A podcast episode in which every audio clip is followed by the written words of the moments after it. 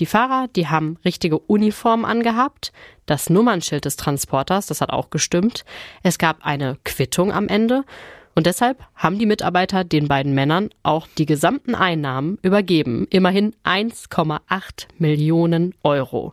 Und dass irgendwas nicht so ganz gestimmt hat, das ist den Supermarktmitarbeitern dann erst klar geworden, als danach noch ein Geldtransporter aufgetaucht ist. Und das war dann der richtige. Ohne Bewährung. True Crime von hier.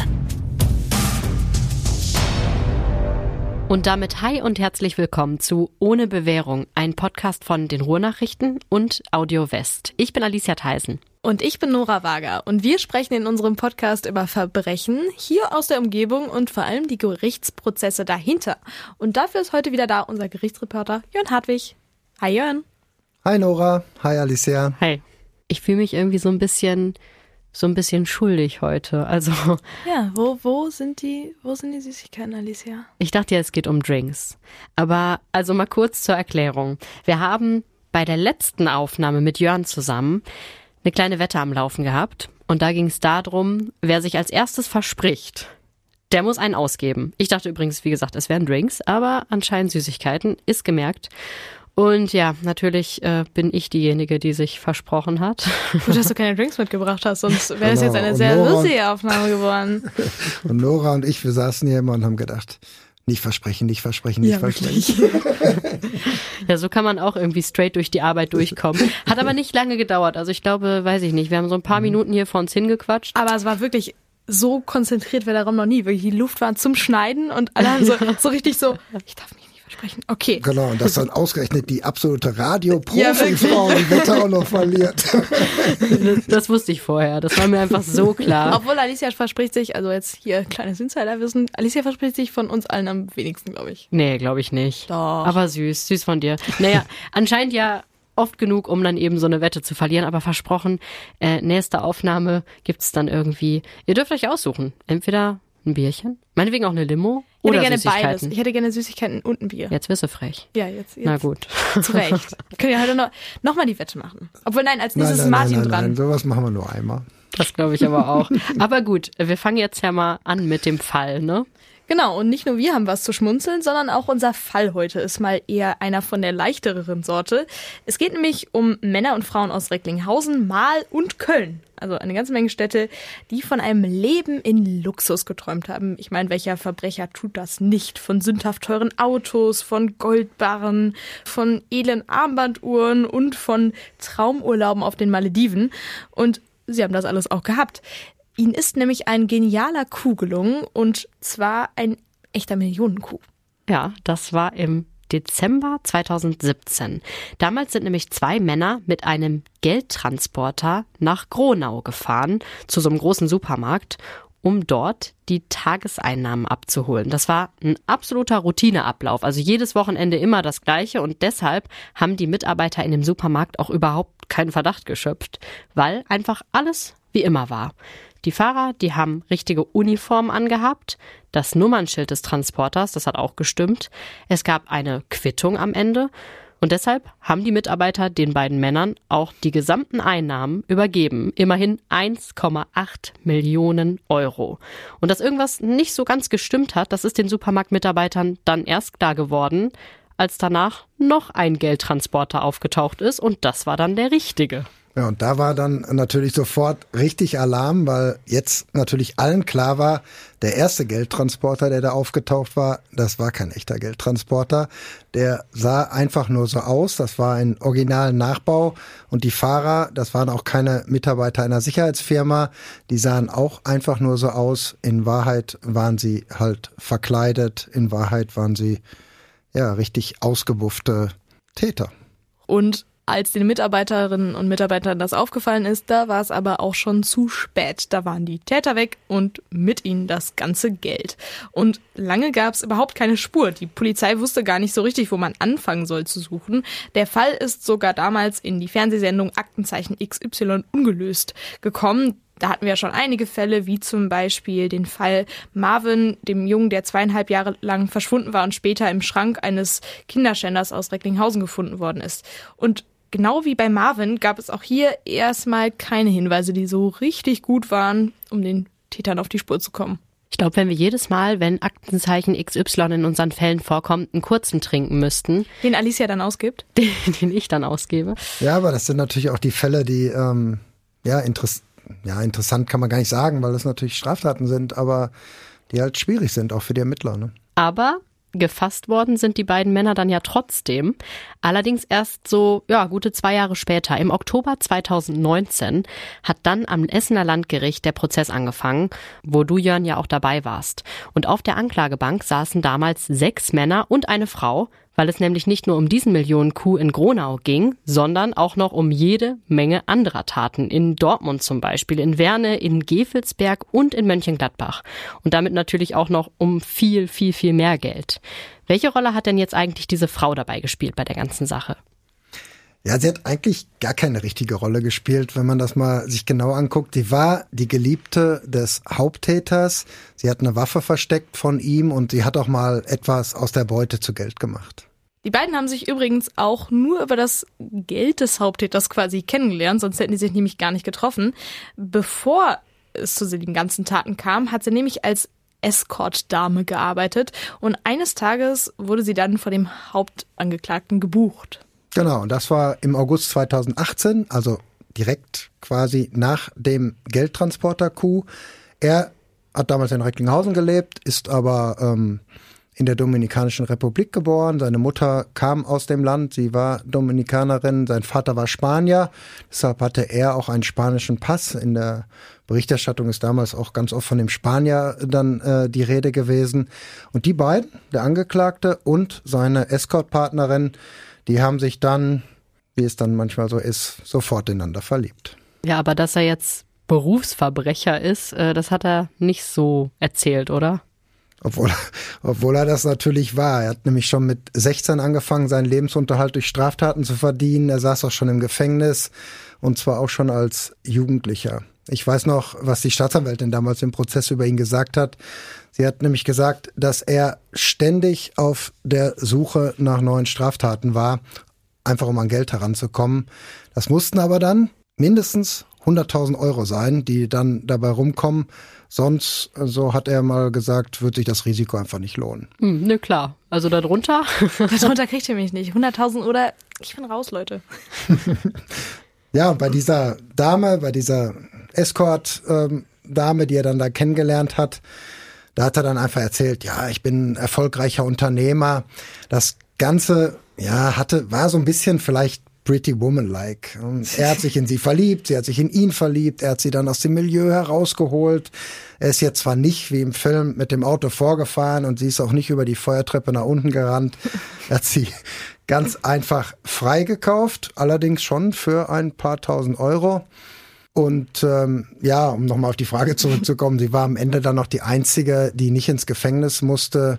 Sie ist äh, aus diesem Prozess mit einem Jahr Haft auf äh, Bewährung herausgegangen. Es hat wirklich alles, was so ein Krimi hat. Auch noch so eine Love Story und dann hat er sie da rausgeholt. Also es ist wirklich perfekt. Naja, aber die anderen Angeklagten hatten weniger Glück, obwohl Glück ist ja die gerechte Strafe. Sie wurden alle zu Gefängnisstrafen verurteilt. Die Richter am Essener Landgericht haben im Mai 2020 drei bis zwölf Jahre Haft verhängt und das nach über 30 Verhandlungstagen. Das war damals ein richtig umfangreicher Prozess. Vom Auftakt bis zum Urteil hat es über sieben Monate gedauert. Warum war das denn alles so schwierig, Jörn? Ich weiß gar nicht, ob man das sagen kann, dass es schwierig war. Es waren einfach ja, so viele Taten mit unwahrscheinlich viel Zeugen und deshalb hat es dann auch so lange gedauert.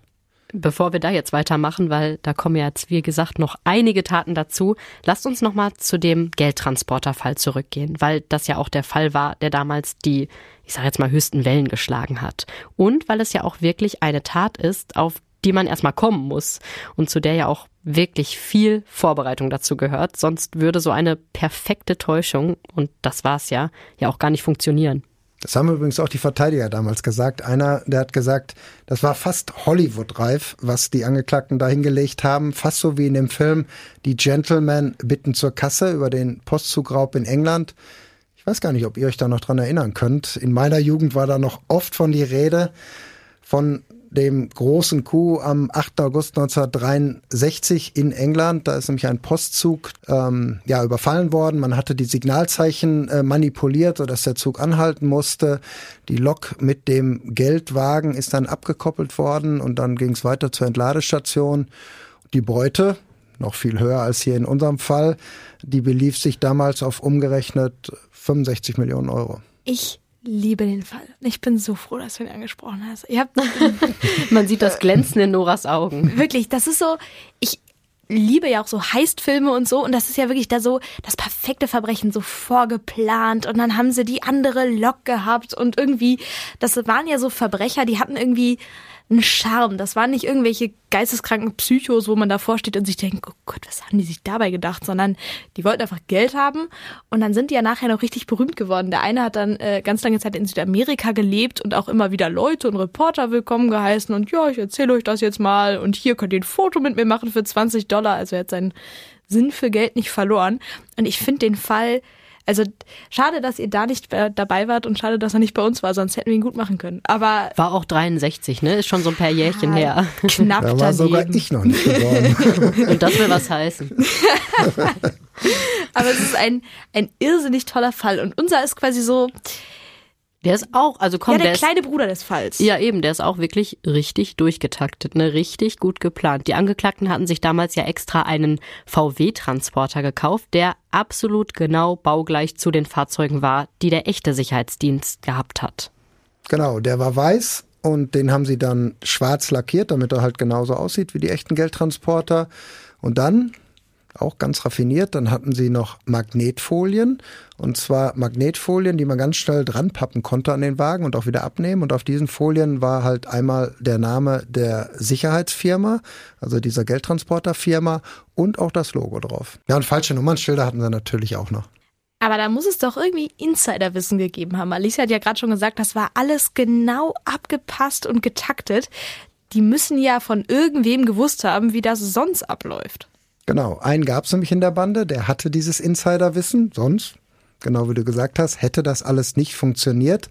Einer dieser Täter und auch einer der späteren Angeklagten, das war nämlich ein ehemaliger Mitarbeiter einer Sicherheitsfirma, der kam auch aus Recklinghausen.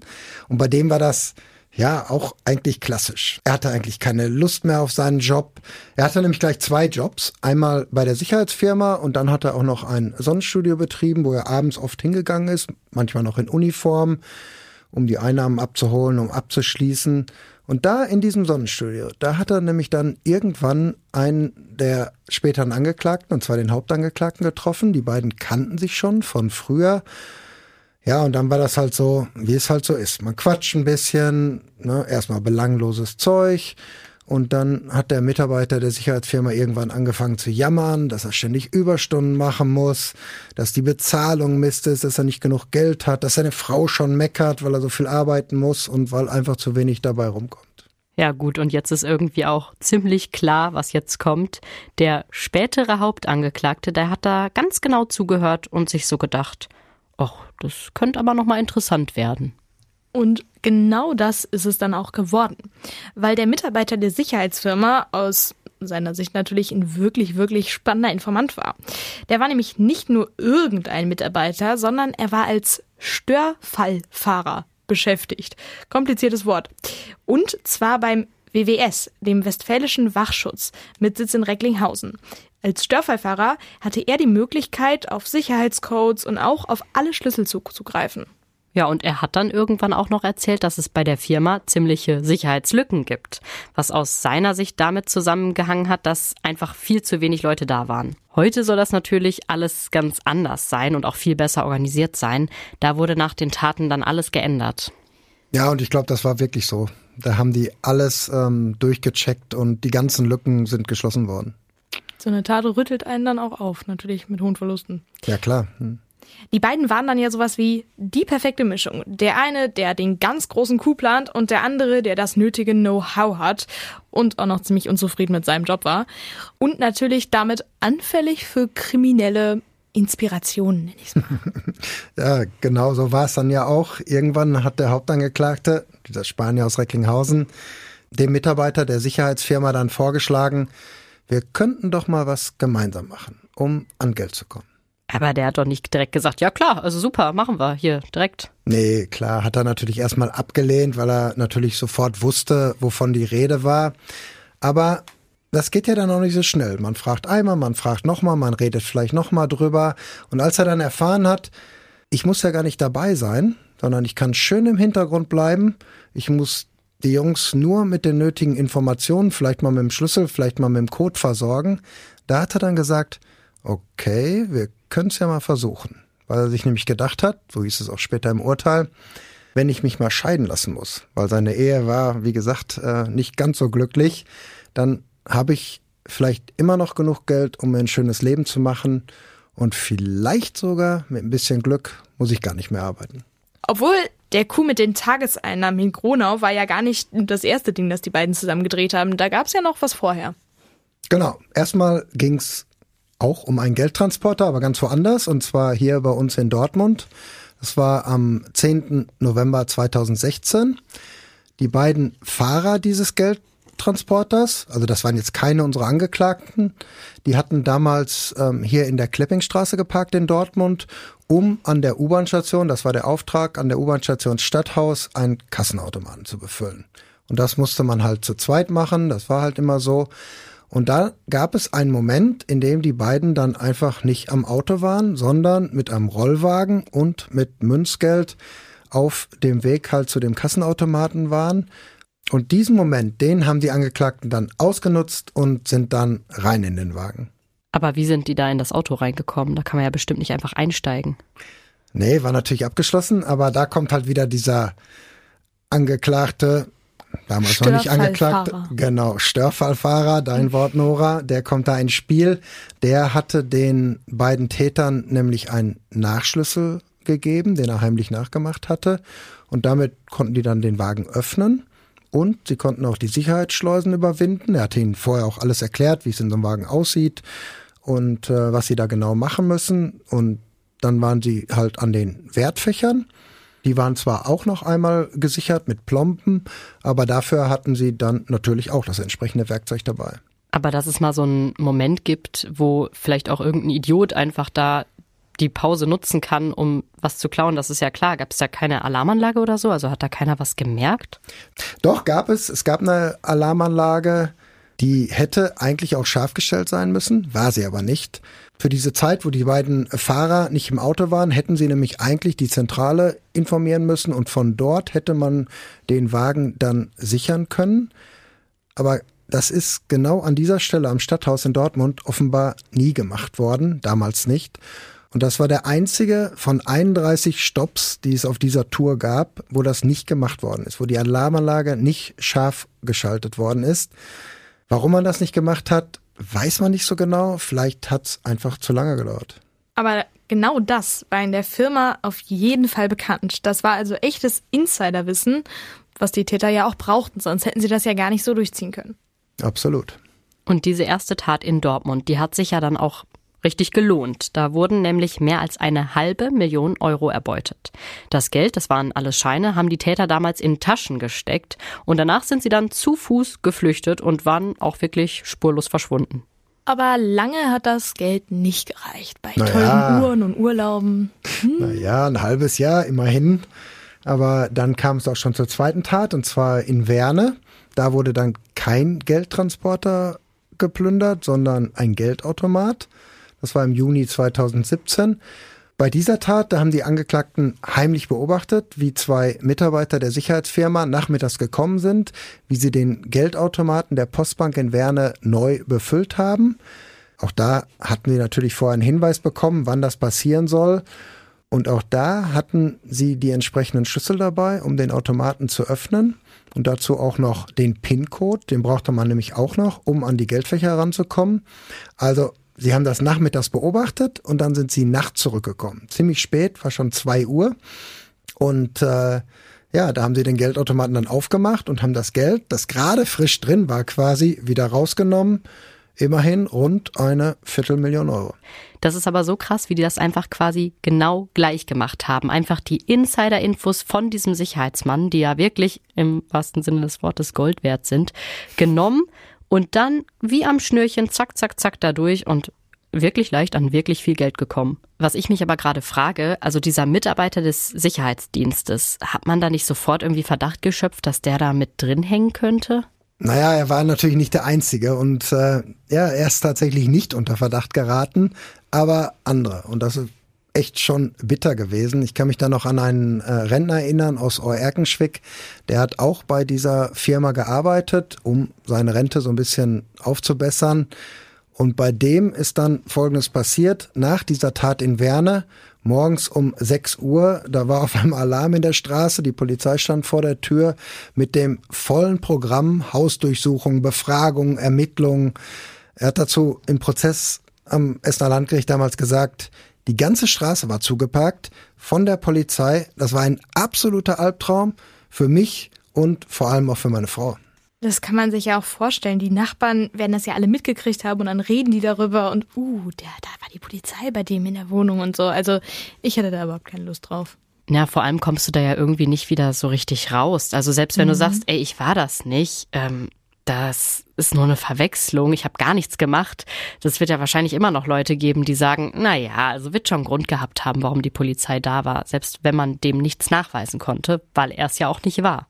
Sieht ja auch einfach nicht gut aus, wenn auf einmal die Polizei das Haus stürmt nee. und alles so geparkt ist. Aber in seinem Fall war das wirklich so. Der Rentner, der war wirklich absolut unschuldig. Er durfte dann auch in der Firma bleiben. Ein anderer, der ebenfalls damals unter Verdacht geraten ist, der ist dagegen gefeuert worden. Und ähm, ja, obwohl er unschuldig war, der musste später vor Gericht sogar noch einen Restlohn einklagen, den man ihm damals nicht mehr ausgezahlt hatte. Wie gesagt, obwohl er nichts gemacht hat. Die beiden Taten, von denen wir gerade erzählt haben, das sind ja Taten, die aus Sicht des Angeklagten super gelaufen sind. Alles wie am Schnürchen und jede Menge Geld bei rumgekommen. Aber das war ihnen dann offenbar immer noch nicht genug. Wir wissen, Urlaub, Uhren, Autos. Und dann muss dann natürlich wieder ein neuer Coup her. Und damit sind wir bei unserem großen Coup. Ja, das war der falsche Geldtransporter im Dezember 2017, also wieder rund so ein halbes Jahr später. Und vor allem kurz vor Weihnachten, am 19. Dezember. Das sollte nämlich jetzt mal ein richtig, richtig großes Ding werden, also noch größer als die ersten beiden. Ja, und genau das ist es ja dann auch geworden. Das war mit Abstand äh, das größte Ding, das die Angeklagten gedreht haben. Aber da gehörte natürlich jede Menge Vorbereitung dazu. Wir haben ja vorhin schon gesagt, dass die Angeklagten einen Transporter besorgt haben. Der kam übrigens aus Stuttgart, der umlackiert worden ist und dass sie die Magnetfolien hatten mit dem Logo und mit dem Namen der Sicherheitsfirma. Aber sie wussten natürlich auch, dass sie das Geld nicht kriegen würden, wenn sie vor Ort keine Quittung ausstellen können. Aber wie so eine Quittung? Also wofür, wofür brauche ich in dem ganzen Prozess eine Quittung? Ja, sie haben einfach ähm, der Firma quittiert, dass sie das Geld entgegengenommen haben. Ist natürlich auch so eine Absicherung. Quittung wird unterschrieben, ihr gebt uns das Geld und habt die Quittung, dass wir es haben. Okay. Ein Beleg halt einfach. Das musste aber auf jeden Fall eine Quittung sein oder ein Beleg, der absolut echt aussah. Und ähm, ja, dann brauchten sie auch noch einen mobilen Scanner und einen mobilen Drucker. Also alles, was auch in dem Originalgeldtransporter war, damit auch wirklich keiner Verdacht schöpft und äh, sie dann auch so tun können, als ob sie diese Quittung vor Ort dann tatsächlich live ausdrucken. Wenn ich mir jetzt so eine Quittung vorstelle, dann steht da irgendwie drauf, hier hat bei Kaufland zwei Äpfel gekauft und dann steht da der Tag, die Uhrzeit und so. Wie, wie haben die das denn alles hingekriegt, dass es genau so aussah? Es musste ja wirklich perfekt sein, wie sonst auch immer. Ja, das war ein echtes Problem damals. Also wie die Quittung aussah, das wussten sie. Da hatten sie vorher mal ein Muster bekommen und äh, dieses Muster haben sie dann äh, vervielfältigt. Und zwar haben sie 30 Quittungen sich vorher schon ausgestellt für so einen Zeitraum von einer halben Stunde. Und da stand immer eine andere Uhrzeit drauf und zwar im Minutenrhythmus, so dass sie dann die Quittung, weil die konnten die vor Ort nicht ausdrucken, weil das ja alles nicht mit dem System verbunden war. Sie mussten nur so tun mhm. und äh, wenn Sie jetzt, sagen wir mal, ich sage jetzt einfach mal eine fiktive Uhrzeit, 14.09 Uhr angekommen sind, das Geld oder das Geld um 14.09 Uhr übernommen haben, dann brauchten die genau die Quittung für 14.09 Uhr, damit das auch genau passte. Und deshalb hatten sie alles vorbereitet. 30 Quittungen, für jede Minute eine. Da fing aber einer ganz, ganz schnell an zu blättern dann in dem Moment. Also das ist echt so akribisch geplant, richtig, richtig krass. Wie ging es denn dann weiter, also so vor Ort, als Sie dann da ankamen? Ja, sie haben dann, also um nochmal bei der Quittung zu bleiben, sie haben dann so getan, als wenn sie die ausdrucken würden. Das ging aber nicht. Dafür hatten sie halt nicht die technischen Möglichkeiten. Es gab halt nur diesen Drucker. Da kam quasi ein leeres Blatt drauf. Das hat aber keiner gemerkt von den Mitarbeitern in dem Supermarkt. Und dann hat einer der Täter gesagt, oh, äh, ich habe noch was vergessen, ich muss noch mal eben äh, ins Auto. Und der ist dann noch mal in den Wagen geklettert und der hat dann dieses leere Blatt, was aus dem Drucker gekommen ist, was ja eigentlich die Quittung sein sollte, die hat er dann verschwinden lassen und hat auf die Uhr geguckt und hat genau die richtige Quittung herausgezogen. Da wurde dann noch äh, die Summe eingetragen, der Betrag und dann wurde das Ganze unterschrieben und fertig. Wirklich, wirklich gewieft. Also war bis auf diese kleine Ablenkung mit dem, ich habe noch was vergessen, war also alles wie immer. Genau, alles passte hundertprozentig. Die Uniformen, die nachgemacht waren, die T-Shirts, die sahen auch super aus. Die haben die Angeklagten übrigens in Holland machen lassen, also ein bisschen weiter weg. Das war, so muss man es einfach sagen, das war schon ziemlich perfekt durchdacht. Und äh, ja, sie trugen sogar Schusswaffen. Das waren aber keine echten, das waren äh, ja, Scheinwaffen, die sahen aber echt aus. Okay, also wir wissen jetzt schon, die sind total top vorbereitet, auch dieser genaue Prozess mit der Quittung und so weiter. Aber äh, wie ist das denn jetzt abgelaufen da? Die sind äh, losgefahren mit dem Auto und dann? Ja, in dem Wagen saßen damals zwei der Angeklagten. Die haben dann ungefähr fünf Kilometer vor Gronau angehalten, haben diese Magnetfolien mit dem Schriftzug und dem Logo der Geldtransporterfirma dran gepappt und auch die nachgemachten Nummernschilder, die auch dem Originalfahrzeug äh, entsprochen haben. Das war alles so gegen 14 Uhr. Kurz danach hat dann einer der Angeklagten in dem Supermarkt angerufen, in der Sicherheitszentrale und hat halt ganz einfach nur gesagt, wir sind gleich da. Das war auch so üblich. Der Geldtransporter, der ist dann kurz darauf in die Garage des Supermarkts gefahren, beziehungsweise vor die Garage erstmal. Die Mitarbeiter haben das alles über Video beobachtet, ob auch wirklich der Geldtransporter draußen steht und kein anderer. Dabei wurde auch das Nummernschild überprüft. Es muss ja wirklich alles unglaublich echt ausgesehen haben, wie viel Detailarbeit da drin steckt. Ich muss gerade schon wieder an den, an den Fall mit der Lokomotive denken aus 1963. wirklich perfekt geplant bis ins kleinste Detail. Genau, das lief ja dann noch alles genau so weiter, wie die sich das vorgestellt haben. Die Quittung wurde ausgedruckt, beziehungsweise es wurde so getan, als ob. Dann gab es noch den Handscanner. Damit wurde die Plombe der Geldkassette gescannt. Das war auch so üblich. Ja, und dann waren die beiden Geldtransporterfahrer auch schon wieder weg. Einer der Supermarktmitarbeiter, kleine ähm, Schmonzette am Rande, der hat damals sogar noch geholfen, die Geldkiste mit in den Transporter zu hieven mit diesen 1,8 Millionen Euro. Oh nein, das ist im Nachhinein ja so bitter. Aber ja gut, klar, ich meine, das ist ja einfach sein Job. Da kommt halt der, wie immer die gleiche Sicherheitsfirma, holt das Geld ab und da hilfst du vielleicht auch mal mit tragen. Genau. Sie wirklich nur nicht. Ja, er hat auch einfach gedacht, dass alles in Ordnung ist, weil es war, wie gesagt, ein Routineablauf. Ähm, jede Woche das Gleiche. Ja, und dann ging es zurück. Die Magnetfolien, die wurden dann ganz schnell wieder abgenommen. Die Nummernschilder wurden auch wieder ausgetauscht. Das Geld wurde in ein anderes Auto verladen, das da in der Nähe gewartet hat. Ja, und so ähm, war die Sache dann auch fast vorbei. Weiß man eigentlich, was mit dem Transporter passiert ist? Ist er dann wieder auf weiß zurücklackiert worden oder so? Das weiß ich nicht. Ähm, ich weiß nur, dass im Prozess davon die Rede war, dass er in den Kongo verschifft worden ist, also richtig weit weg, so dass er dann auch äh, nie gefunden worden ist. Okay, jetzt haben die Angeklagten also richtig viel Geld. Ich meine, sie hatten ja natürlich vorher schon unheimlich viel Geld in der Hand, aber das hat ja jetzt nochmal alles getoppt und das haben sie auch sofort gezeigt, was ja vielleicht nicht so ganz smart ist. Sie kamen nämlich eigentlich aus, ja, eher einfachen Verhältnissen und sie haben auch einfach gewohnt, also nicht in irgendwelchen teuren Häusern oder so. Aber jetzt haben sie gedacht, komm, jetzt haben wir Geld, jetzt können wir es auch zeigen. Einer der Angeklagten hat sich zum Beispiel jede Menge Goldbarren gekauft, meistens so 250 Gramm Barren, die damals etwas unter 10.000 Euro gekostet haben und Krügerrandmünzen, das sind so äh, Goldmünzen aus Afrika. Ähm, dazu dann auch gleich ein Haus in Pakistan, wo er noch zwei Konten hatte. Da lagen zwischendurch mal eine halbe Million Euro drauf. Das hat man dann erst alles später rekonstruieren können. Ja, einer der anderen hat sich erstmal einen Mercedes für knackige 80.000 Euro gekauft, den er auch in Bar natürlich bezahlt hat, obwohl er überhaupt keinen Job hatte und auch keine Sozialleistungen bekommen hat. Und ein anderer hat sich einen Jaguar gekauft und dann wurden natürlich richtig schöne Urlaube gemacht. Einer der Angeklagten hat sich wochenlang Luxusautos gemietet, die dann auch bei ihm so schön vor der Haustür rumstanden, dass die jeder gesehen hat. Und es wurde in teuren Hotels geschlafen, Designerklamotten gekauft. Also so richtig zurückgehalten hat sich da keiner. Da liegt es natürlich nahe, dass das nicht ganz unerkannt bleibt, wenn Nachbarn oder so plötzlich sind, uh, der hat aber plötzlich wirklich viele teure Autos und der ist ja ständig weg und dann sieht man ständig tolle Urlaubsbilder vielleicht in den sozialen Medien. Ist das, also ist ja wahrscheinlich nicht unerkannt geblieben, dass die plötzlich ganz viel Geld hatten, oder? Nee, glaube ich auch nicht. Einer der Verteidiger, der hat das am Rande des Prozesses auch mal gesagt, ja, man hat da wohl ein bisschen übertrieben. Und äh, wenn ich das richtig in Erinnerung habe, dann hat die Polizei damals dann auch so einen Tipp gekriegt. Achtung, ne, irgendwas stimmt da nicht, das ist irgendwas komisch, da stehen auf einmal richtig, richtig teure Autos vor der Tür. Und äh, einige der Angeklagten sind dann auch tatsächlich von der Polizei schon eine ganze Weile, bevor sie dann am Ende festgenommen worden sind, überwacht worden. Man hört das ja immer wieder auch in Krimis, dass die Handys der Leute überwacht werden. Ähm, aber so einfach geht das nicht, auch für die Polizei nicht. Denn die Telefonüberwachung, das ist ein Eingriff in Artikel 10 des Grundgesetzes. Da geht es dann um das Brief- und Fernmeldegeheimnis, so nennt man das dann noch.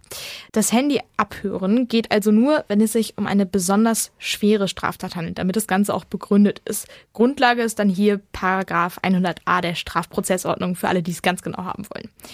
So eine Telefonüberwachung kann aber nur durch ein Gericht angeordnet werden. In Einzelfällen geht das auch mal über die Staatsanwaltschaft, wenn Gefahr im Verzug ist, wie das immer so schön heißt. Also wenn es wirklich dringend ist und schnell gehen muss. Das betrifft dann eigentlich immer nur die Verdächtigen. Nur in ganz wenigen Einzelfällen darf man auch Telefone von Nichtverdächtigen abhören, also zum Beispiel von Familienangehörigen oder der Freundin oder so aber auch dann nur, wenn es Tatsachen gibt, die darauf hindeuten, dass der Verdächtige sich meldet, irgendwie bei seiner Mutter anruft oder so. Ja, in unserem Fall kann man sagen, dass sich das Abhören ja gelohnt hat, beziehungsweise dass es gerechtfertigt war. Und deshalb weiß man ja auch, dass die Serie noch weitergehen sollte, dass noch eine ganze Menge anderer Taten geplant war. Überfälle auf Banken, auf Geldtransporter, also nicht nur so kleine Trickdiebstähle. Das weiß man übrigens auch, weil einer der Angeklagten, der schon vorher festgenommen worden ist, weil der nämlich noch richtig fleißig telefoniert hat und zwar aus dem Gefängnis heraus, heimlich natürlich. Wir wissen ja alle, Untersuchungshäftlinge dürfen im Gefängnis nicht telefonieren und schon mal gar nicht äh, heimlich mit irgendwelchen früheren Komplizen, aber es gibt halt offenbar immer mal wieder Handys, die auch ins Gefängnis geschmuggelt werden. Und er hat sich einfach gedacht, ach, das kriegt kein Mensch mit aber falsch gedacht. Auch diese Gespräche hat die Polizei damals abgehört, weil sich die Beamten wahrscheinlich schon sowas gedacht haben, dass er da vielleicht noch was ausplaudern könnte. Und der Verdacht war ja wirklich begründet, weil wir haben es jetzt schon mehrfach gehört, immer wenn das Geld zur Neige ging, haben sie sich dann was Neues überlegt und irgendwie musste es dann weitergehen. Und man hat es auch daran gesehen, dass sie sich quasi ein bisschen professionalisiert haben. Ende 2018 hat der Hauptangeklagte dann ein Seminar belegt. Und zwar ein sehr spezielles Seminar, nämlich eins, wie man Schlösser öffnet, wenn man keinen Schlüssel hat. Genau, das war in Hamburg und das war so ein Spezialkurs für Leute, die sich ja zum Beispiel mit dem Schlüsseldienst selbstständig machen wollen was er natürlich auch äh, vorgegeben hat. Er hat gesagt, ich will eine Firma gründen, aber eigentlich ging es ihm natürlich nur darum zu lernen, wie man Tresore knackt. Das war ja eigentlich quasi sein Hauptjob. Ähm, der Kurs, wenn man sich das mal vorstellt, der Kurs, den kann sich auch von uns gar keiner leisten. Also da können wir gar nicht drüber nachdenken. Denn allein dieser Kurs, der hat damals schon 50.000 Euro gekostet. Und obendrauf kommt auch noch das Spezialwerkzeug, das man noch kaufen muss. Deshalb wollte er das damals auch gar nicht alleine bezahlen. Er hat nämlich die anderen gefragt, komm, beteiligt euch mal dran, äh, damit wir das nächste Ding drehen können. Einer hat das dann auch gemacht, hat 10.000 Euro dazugeschossen. Die anderen haben gedacht, ah, erst mal gucken, ob das überhaupt sinnvoll ist, was ja, du da machst. Voll die Investition in die Zukunft dieser Verbrecherfirma. genau, aber es gab schon ein Tatort, den der Hauptangeklagte im Auge gehabt hat. Das war eine Sparkassenfiliale in Köln.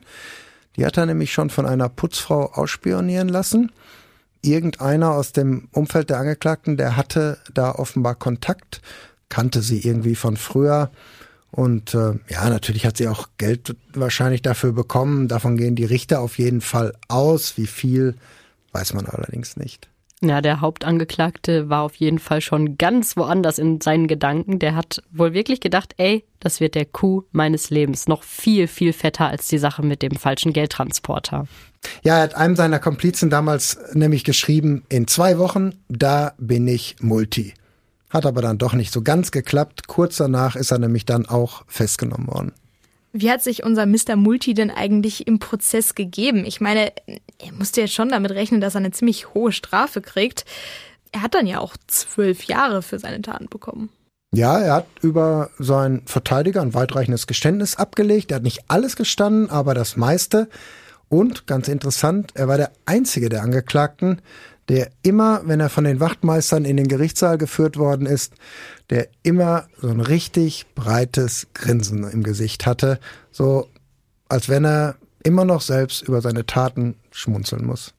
Ich meine, der ganze Fall, würde ich jetzt mal behaupten, das ist ja schon unterhaltsam, ne? Alles so gut geplant und dann hier mit dem falschen Transporter und noch die Uniform. Aber man muss auch sagen, so alles ist jetzt nicht ganz zum Lachen, weil es gibt ja auch zwei Fälle, bei denen es auch Gewalt gegeben hat. Genau, und das ist dann so ein bisschen die andere Seite der Angeklagten. Es gab, wie du sagst, zwei Fälle in Gevelsberg zum Beispiel. Da haben die Angeklagten erfahren, dass es da einen Sparklub gibt, der seine Einnahmen vom Konto abholen will. Das war im Oktober 2018. Und der Mann, der das damals gemacht hat, der also das Geld abgeholt hat von der Sparkasse, der ist überfallen worden. Als er aus der Bank herauskam, da wurde ihm der Rucksack vom Rücken gerissen. Ja, und dann waren die Täter auch schon wieder weg. Eine Frage, Jan. Was zur Hölle ist ein Sparklub? Da, genau das habe ich mich auch gefragt. Da sieht man wieder, dass ihr deutlich jünger seid als ich. Also Sparclubs gibt's ähm, und ja, gab's vor allen Dingen äh, in Kneipen ganz oft. Das waren so Kästen, die wurden wirklich äh, von der Sparkasse da aufgehängt, kleine Fächer mit den Namen der Clubmitglieder und die haben da Geld reingesteckt. Also das waren halt Leute, die sich abends gerne mal in der Kneipe getroffen haben und äh, dann haben sie am Ende ihren Deckel bezahlt und haben dann noch zwei Euro quasi in ihr, ja, wie eine Spardose das da reingeschmissen. Das deutscheste und, aller Dinge. Wirklich, und dann äh, vielleicht nochmal 10 Euro irgendwann und so kam. Und diese Sparfächer wurden dann immer geleert von einem Kassenwart und äh, das Geld wurde dann eingezahlt und irgendwann hat man dann entweder der eine Sparclub hat zusammengeschmissen, dann ist man zusammen in Urlaub gefahren, nach Mallorca geflogen und andere, ähm, ja, die haben sich das Geld dann wieder ausgezahlen lassen, zum Beispiel für Weihnachtsgeschenke. Ja, und in dem Fall gab es dann nichts mehr vom Sparclub. Wir haben übrigens schon mehrere Prozesse gehabt, äh, in, über die wir auch berichtet haben, wo der Schatzmeister vom Sparclub der sich das Geld unter den Nagel gerissen hat. In dem Fall tut mir der Schatzmeister aber echt ein bisschen leid. Ich weiß nicht, wie das euch geht. Manchmal hat man ja irgendwie viel Geld dabei. Ich weiß noch, als ich meinen Führerschein bezahlt habe, da hatte ich dann auch 1500 Euro in Bar dabei und ich habe mich schon die ganze Zeit gefühlt, als hätte ich das auf der Stirn stehen. Ich habe viel Geld dabei. Und dann bin ich, ich habe mich die ganze Zeit verfolgt gefühlt. Und ich meine, der arme Mann hatte ja 80.000 Euro dabei. Die ihm nicht mal gehörten. Eben. Ja, und dann kommt noch dazu, er hat sich nachher ganz schön Vorwürfe anhören müssen. Der Mann war nämlich nicht nur Mitglied dieses Sparclubs und damit beauftragt, das Geld abzuholen. Er war nämlich vom Beruf auch noch Polizist. No. Er war natürlich nicht im Dienst damals, aber er musste sich natürlich schon so Sachen anhören wie, hättest du nicht wenigstens deine Waffe mitnehmen können? Wieso wussten die Täter überhaupt, wann du kommst? Und das hat ihm echt zu schaffen gemacht. Das hat er vor Gericht erzählt, als er als Zeuge vernommen worden ist. Er hat sich sogar in Therapie begeben, um das alles zu verarbeiten. Also da sieht man auch so, auch so Überfälle. Ich meine, da ist jetzt nicht richtig Gewalt ähm, angewendet worden. ist angerempelt worden, ist zu Fall gekommen, aber er hat sich ja nicht schwer verletzt. Aber diese ganzen Folgen, was dann so im Kopf ähm, abläuft, das hat dann schon echt äh, Wirkung gezeigt. Ja, das waren ja auch immerhin wie du gerade schon gesagt hast, 80.000 Euro, die da weggekommen sind, auf die sich die Mitglieder des Sparclubs gefreut haben. Es war nämlich kurz vor Weihnachten und sie wollten damit Geschenke kaufen. Weiß man eigentlich, wie die Angeklagten davon erfahren haben, dass es da einen Sparclub in Gewelsberg gibt, die ein Mitglied haben, das an einem bestimmten Tag um eine bestimmte Uhrzeit zu einer bestimmten Bank geht, um die Ersparnisse abzuholen? Ich meine, das ist ja schon sehr, sehr, sehr spezifisches Wissen. Ja, da haben sich auch alle den Kopf drüber zerbrochen. Das ging wohl über drei Ecken, vielleicht auch über mehr. Es gab irgendwie familiäre Kontakte in das Umfeld dieser Angeklagten. Und da ist das einfach, ähm, ja, so ein bisschen wie stille Post, aber dann halt immer bis zum Ende mit dem richtigen Inhalt von einem zum anderen weitergegangen. Und es gab dann ja noch einen weiteren Überfall, der im Prozess auch eine Rolle gespielt hat. Und zwar ein Überfall auf eine Juwelierin aus Mönchengladbach, also etwas weiter weg. Das ist zeitlich gesehen eigentlich der erste Fall, der in der Anklage auch drin stand. Und das war auch der Fall, der mit am schwierigsten war. Da gab es nämlich keine Geständnisse, sondern nur so ein paar Indizien. Die Richter waren sich am Ende aber trotzdem sicher, dass der Hauptangeklagte dabei war, mit zwei Komplizen. Und deshalb hat er am Ende ja auch mit Abstand die höchste Strafe gekriegt. Ja, das war im Mai 2016. Der Hauptangeklagte, der hatte über ein Juwelier, mit dem er befreundet war, irgendwie herausgekriegt, dass da immer eine Vertreterin kommt von einer Schmuckfirma, die so richtig wertvolle Sachen dabei hat. Gold, Brillanten und hat dann immer weiter nachgefragt. Da war ja immer so seine, seine Taktik, immer ein bisschen mehr Informationen herauskriegen. Er hat dann herausbekommen, dass diese ja, Schmuckvertreterin, Schmuckverkäuferin manchmal, wenn sie spät nach Hause kommt, die Ware eben nicht zur Bank bringt, sondern zu Hause in ihren eigenen Tresor einschließt. Und das war natürlich so ein Hinweis, den fand er super interessant und dieser Schmuckhändlerin ist man dann bis nach Hause gefolgt, bis nach Mönchengladbach. Man hat sie dort aus dem Auto gezogen, als sie gerade geparkt hat. Sie musste den Kofferraum öffnen, der sogar dreifach gesichert war. Also das war so eine Spezialkonstruktion an ihrem Auto. Und die Täter sind dann mit ihrem ganzen Gold und mit ihren ganzen Brillanten verschwunden. Auch immerhin im Wert von 320.000 Euro. Also das ist dann auch eine ja eher heftigere Tat, weil diese Schmuckhändlerin, die muss ja wirklich Todesangst gehabt haben, wenn die da aus dem Auto rausgezerrt wird. Ja, das glaube ich auf jeden Fall auch. Die hat die Täter angefleht, so hat sie es damals erzählt. Sie hat ja gesagt, das könnt ihr mir noch nicht antun, ihr könnt das doch nicht machen, aber da sind die Täter eiskalt geblieben. Sie haben damals nur gesagt, mach schon, mach den Kofferraum auf, dein Schmuck ist versichert, dein Leben nicht. Und das hat natürlich echt Wirkung gezeigt. Und ähm, ja, das hat dieser Schmuckhändlerin auch richtig zu schaffen gemacht. Aber wie gesagt, diese Tat hat keiner der Angeklagten gestanden. Da merkt man eben, dass so unterhaltsam der Fall auch ist. Es ist immer noch ein Verbrechen und auch wenn niemand gestorben ist oder niemand wirklich ernsthaft verletzt wurde, damit wurden Menschen geschädigt, dann halt eher psychisch. Was mich jetzt noch interessieren würde, was hat eigentlich der Insider gekriegt? Unser Störfallfahrer, so war das komplizierte Wort. Lieblingswort. Ja, wirklich. Was war mit dem Typen vom Sicherheitsdienst? Ja, der hat drei Jahre gekriegt, also echt wenig, wenn man ja. mal so seine Rolle äh, sich ansieht. Aber er war quasi in diesem Verfahren der Kronzeuge. Als man ihn hatte, da hat er sofort mit der Polizei zusammengearbeitet, er hat alles gestanden, er hat alles erzählt, er hat Namen genannt und äh, das ist natürlich honoriert worden hat er sich ganz schlau angestellt. Also ich finde diesen ganzen Prozess so drubbelig, aber auch so interessant dadurch. Also wie viele einzelne Fälle haben wir jetzt quasi in einem einzigen Prozess? Also man verliert ja schon fast den Überblick, wo da wer überfallen wurde. Ja, und wie gesagt, es sollte ja auch noch weitergehen. Ähm, worüber wir jetzt gar nicht gesprochen haben, in dem ähm, Verfahren war auch die Rede davon, dass einige Waffen gefunden worden sind, auch ähm, halbautomatische Waffen, also richtig äh, gefährliche Waffen. Und da war auch die Rede davon, ja, dass diese Schwelle, also am Anfang war es ja quasi Trickdiebstahl. Ne, man hat sich äh, mit Grips. Genau, und da ist ja nichts passiert. Aber am Ende ähm, wollte man immer größer, immer schneller und man weiß nicht, ähm, ob die es umgesetzt hätten. Aber durch diese Telefonüberwachung ähm, hat die Polizei zumindest noch von wirklich einigen, ähm, ja, aus ihrer Sicht geplanten Taten erfahren, wo auch Geldtransporterfahrer ja einfach überfallen werden sollten. Da sind wir wieder beim Stichwort Berufsverbrecher. Also so professionell, wie die alle waren, das durchgezogen haben. Ich meine, der eine hat ein Seminar belegt, so, hey, wie breche ich Tresore auf? Das ist schon echt der Wahnsinn. Also eigentlich ist diese Folge die perfekte Anleitung, wie man so einen richtig schön durchgetakteten ähm, Trickbetrug zumindest durchführen kann. Aber wir haben ja zum Glück schon dazu gesagt, äh, die Sicherheitsmaßnahmen sind dann doch ein bisschen strenger geworden seitdem, dass sowas eben nicht mehr passieren kann. Zum ja, Glück. Ich also die haben damals großen Wert darauf gelegt, von der Sicherheitsfirma ähm, zu sagen, dass das alles geändert worden ist, was ich mir auch vorstellen kann. Und dass man, also auch dieser Insider, der hätte auch damals nicht an die Schlüssel und an die Codes kommen dürfen. Ist er aber. Witzig, wenn der Sicherheitsmann die Sicherheitslücke ist. Naja. Ja, das, Das ist ja ist, ganz oft so. Der, der Fehler ist dann ganz oft der Mensch. Ja, du musst halt immer dafür sorgen, dass deine Mitarbeiter zufrieden sind. Wenn die zu viel Überstunden machen, wenn die vielleicht zu wenig Geld kriegen und äh, wenn dann auch noch die Ehe kriselt, dann ist man vielleicht ein bisschen anfälliger, als wenn man jetzt sagt, das ist mein Unternehmen, da stehe ich für gerade und hier lasse ich nichts drauf kommen und hier bin ich auch loyal. Weil das mit der Ehe natürlich dann keine Rolle spielt. Kann man auch nicht viel dran ändern.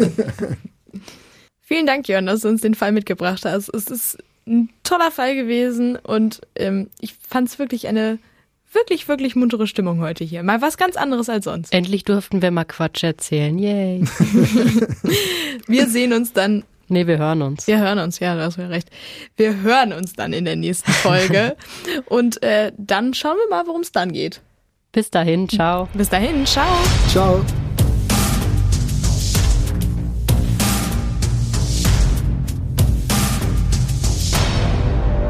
Und wenn ihr noch einen Fall habt bei euch in der Nähe, wo ihr sagt, komm, da müssten die jetzt echt mal im Podcast drüber reden, dann schreibt uns einfach auf Instagram. Und folgt uns auch gerne auf Instagram. Da gibt's nämlich ganz vielen tollen Zusatzcontent. Da werdet ihr immer, dran erinnert, wann die neuen Folgen rauskommen und kriegt mal ein bisschen Behind-the-Scenes-Material. Und wir freuen uns auch immer über gute Bewertungen bei Spotify und bei Apple Podcast.